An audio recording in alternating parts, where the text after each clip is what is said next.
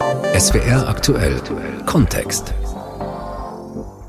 Die Delta-Variante des Coronavirus ist in Europa auf dem Vormarsch, aber es ist Hochsommer. Ferienzeit und das Fernweh bei vielen ist groß. Die Risikoabwägung mit Blick auf die Fernreise, die wird im Dickicht von Beschränkungen und Lockerungen, von Empfehlungen und Warnungen nicht einfacher. Noch dazu kann wegen der Delta-Variante schon morgen wieder alles anders sein.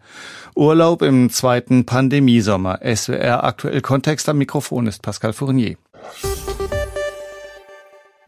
Kanzlerin Merkel gilt in Sachen Corona als Vertreterin einer vorsichtigen Linie. Noch Ende Juli hatte Merkel zum Beispiel für EU-weite strikte Reisebeschränkungen für Länder geworben, in denen die besonders gefährliche Delta-Variante des Coronavirus grassiert. Tja, so schnell kann's gehen. Jetzt hat die Bundesregierung die Beschränkungen für fünf der fraglichen Länder gelockert. Portugal, Großbritannien inklusive Nordirland, Russland, Indien und Nepal sind jetzt keine Virusvariantengebiete mehr, sondern nur noch Hochinzidenzgebiete.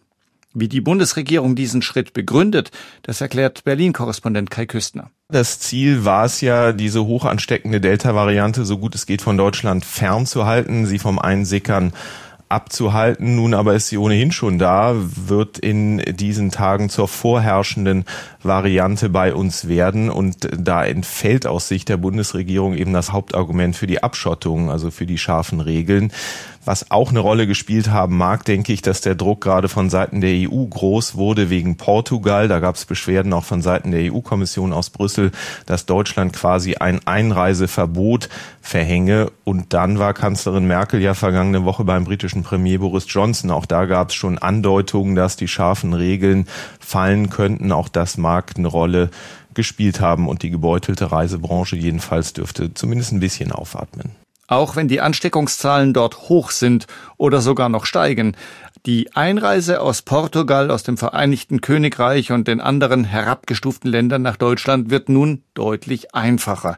Was das konkret bedeutet, dazu noch einmal Berlin-Korrespondent Kai Küstner. Grundsätzlich können alle wieder nach Deutschland kommen, aber für nicht geimpfte und nicht Genesene gibt es nach wie vor eine Quarantänepflicht von zehn Tagen.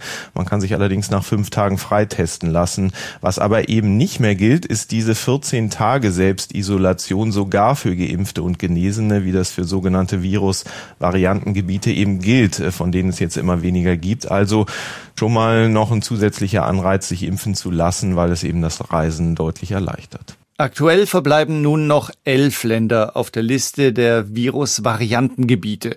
Neun afrikanische Staaten, darunter Botswana, Lesotho und Südafrika, sowie in Südamerika Brasilien und Uruguay. Länder also, aus denen sehr viel weniger Menschen nach Deutschland einreisen als etwa aus Großbritannien oder Portugal. Das räumt im ARD Morgenmagazin auch Stefan Mayer ein.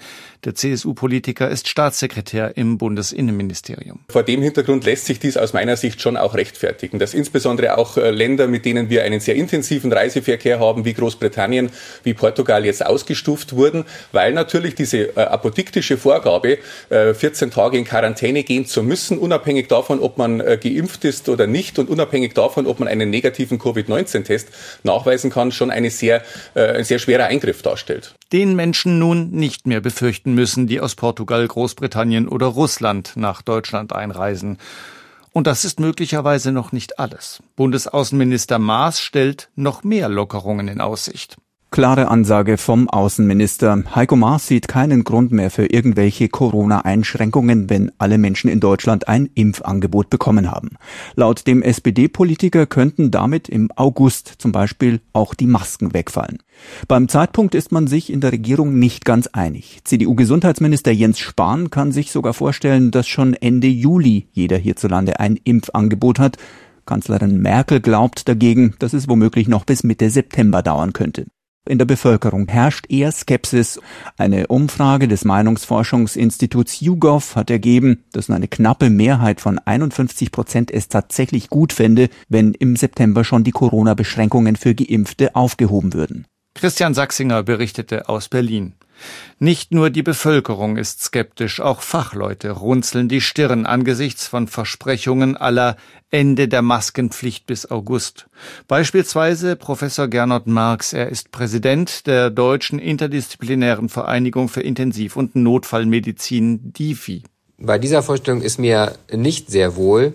Die Lage ist sehr gut, das ist richtig. Wir haben eine Sieben-Tage-Inzidenz um die fünf. Wir haben sehr wenige neue Fälle. Heute waren es 440 Neuinfektionen. Aber viele Millionen Bürgerinnen und Bürger in Deutschland sind noch nicht geimpft. Gerade in der Altersgruppe zwischen 18 und 60 Jahre. Und das muss uns klar sein, dass hier noch ein sehr hohes Risikopotenzial vorhanden ist. Und deswegen sind wir, glaube ich, gut beraten, Respekt immer noch vor dem Coronavirus und gerade vor der Delta-Variante zu haben. Dieses muss uns keine Angst einjagen, aber wir sollten weiter vorsichtig und vernünftig sein. Ein Hintergedanke bei diesen Forderungen ist ja wohl auch, die Leute eben zum Impfen zu motivieren, indem man ihnen verspricht, dass sie dann keinen Beschränkungen mehr unterliegen. Können Sie also aus dieser Perspektive nachvollziehen? Ähm, also jede Motivation äh, zur Impfung und auch gerade zur wichtigen zweiten Impfung, weil gerade die Delta-Variante, man ist erst sicher nach der zweiten Impfung, ist natürlich ganz wichtig. Und dass wir uns auch letztendlich als Ziel natürlich haben, die Pandemie zu bewältigen auch letztendlich irgendwann alle Maßnahmen fallen lassen zu können, das wird ja auch irgendwann der Fall sein. Aber im Moment ist das eben noch nicht so und auch nicht in den nächsten Monaten. Wir sind sehr gut beraten, weiter, gerade in den Innenräumen weiter Maske zu tragen, weiter viel zu testen und nachzuverfolgen. Das Gute ist im Moment, dass die Lage so gut ist. Wir haben so niedrige Zahlen, was ja immer unser Wunsch war. Das heißt nämlich, sobald die Zahlen der R-Wert wieder ansteigt, können wir die Infektion nachverfolgen, können wir das Ganze lokalisieren und können einen großen Ausbruch verhindern. Und das ist ja sehr, sehr wichtig. Wir haben damit Zeit gewonnen, um zu reagieren. Das ist gut. Die Hoffnung ist ja, dass durch eine steigende Impfquote die Zahl der Neuinfektionen von der Zahl der Intensivpatienten entkoppelt wird. Inwieweit sehen Sie dafür denn schon Anzeichen?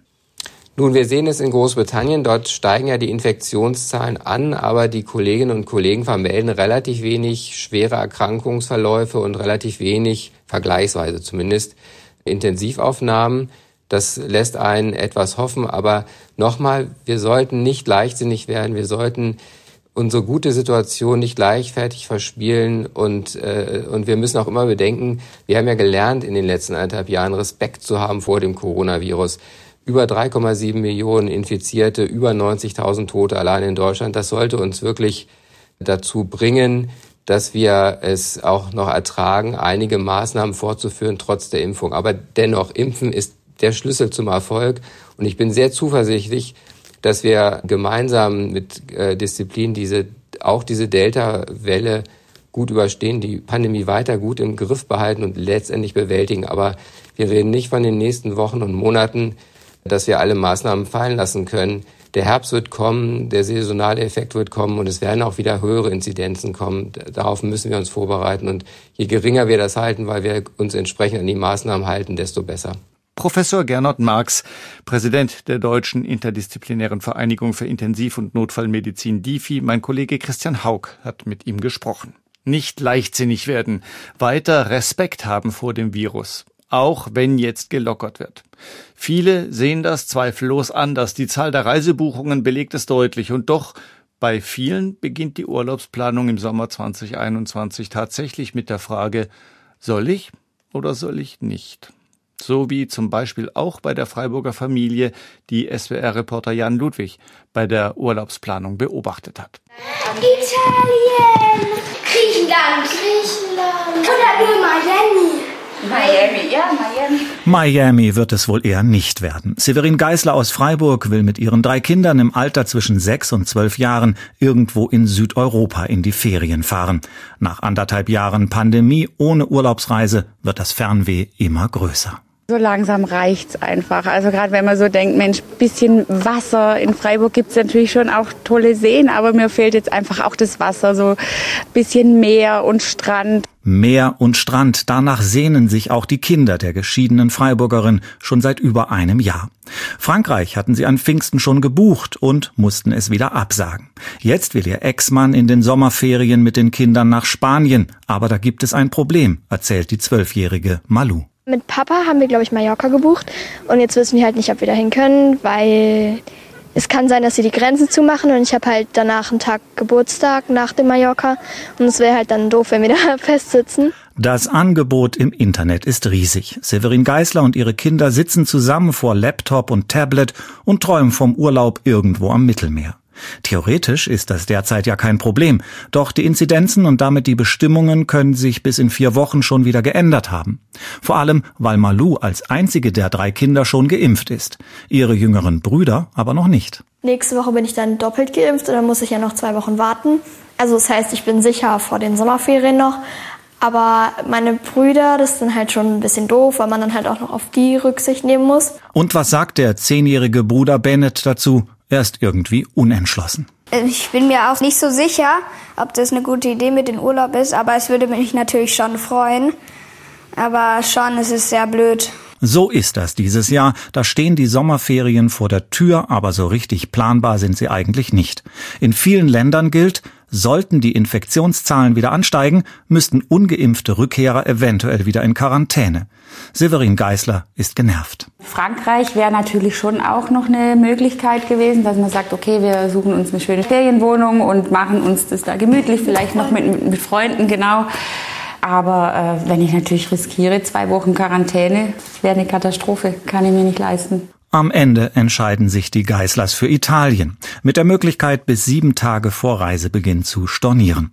Nur ein Urlaubsziel steht bei ihnen wirklich fest. Die letzte Ferienwoche verbringen sie bei der Oma im oberen Donautal. Da kann auf jeden Fall nichts schiefgehen. Aus heutiger Sicht mit Italien übrigens auch nicht. Aktuelle Inzidenz unter neun und Frankreich wäre vermutlich auch gegangen. Paris-Korrespondentin Sabine Bax über die Rahmenbedingungen für Urlaub in Frankreich. Die Maske kann in Frankreich zumindest draußen ganz getrost in der Tasche bleiben. Seit Mitte Juni gilt nämlich im Freien keine Maskenpflicht mehr.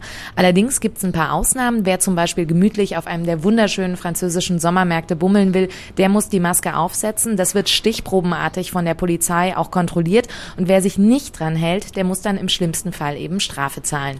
In Restaurants oder Cafés gilt Maskenpflicht, wenn man sich vom Tisch wegbewegt. Wer draußen auf den Terrassen sitzt, der muss sich nicht registrieren, aber alle, die lieber drinnen in einem kühl klimatisierten Raum essen wollen, die müssen einen QR-Code scannen, die kleben meistens auf den Tischen. Anmeldung per Zettel und Stift, das gibt's in Frankreich nur ganz selten. Wie in Deutschland steigen auch in Frankreich die Corona-Zahlen gerade wieder langsam an. Hier Stichwort Delta-Variante. Noch aber hat die französische Regierung keine neuen Beschränkungen geplant. Die könnten allerdings kommen, sollte sich die Lage im Land erheblich verschlechtern.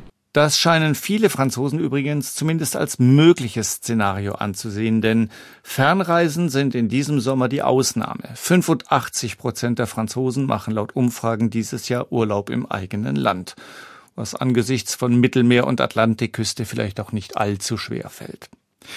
Auch in Deutschland hofft die Tourismusbranche auf Gäste aus dem Inland.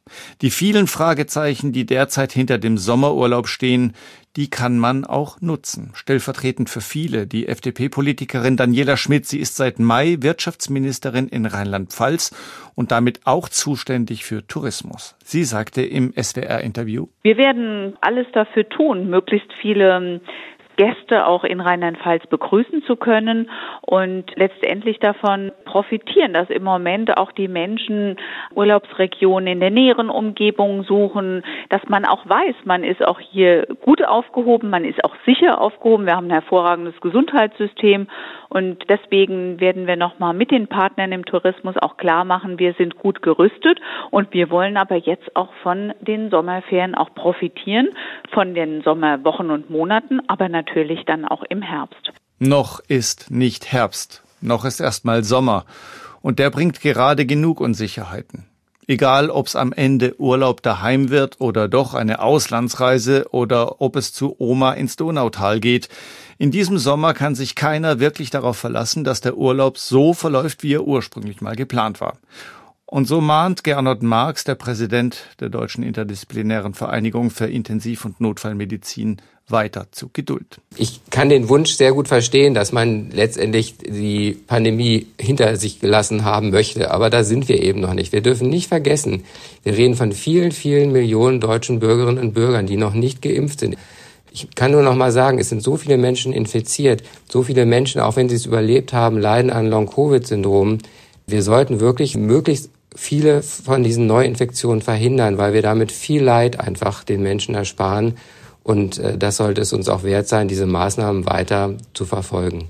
Ergänze, wenn es sein muss, eben auch im Urlaub. Urlaub im zweiten Pandemiesommer, das war der SWR Aktuell Kontext. Am Mikrofon war Pascal Fournier.